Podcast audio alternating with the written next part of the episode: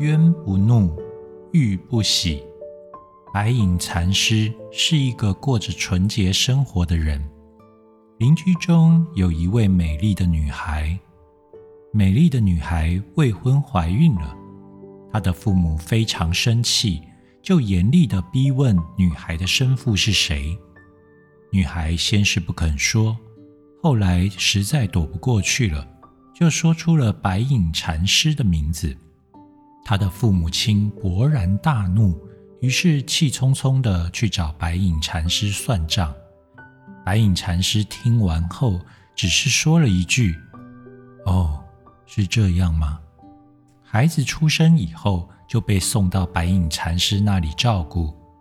此时的白隐禅师已经名声扫地，然而他自己并未因此而受到干扰。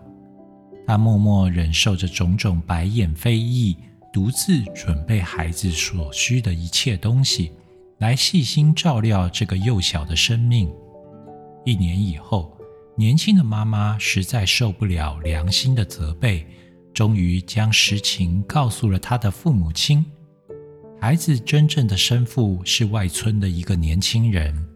他的父母亲得知真相后大吃一惊，立即去找白隐禅师，向他表示深深的歉意，诚恳地请求他的宽恕。并将孩子领回。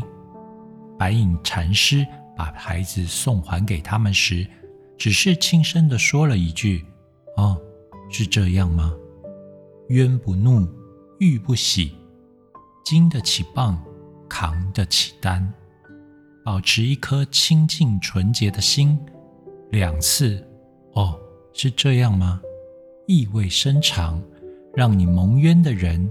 也许是日后最内疚的人呐。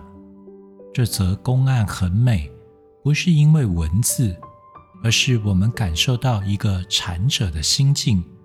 那心境是美的，那说不出来的从容，还有慈悲，让我们心好像也一下子拥有了月光，以淡淡的微笑关照世界，充满无尽的谦和与宁静。让我们带着更宽容，学着更慈悲。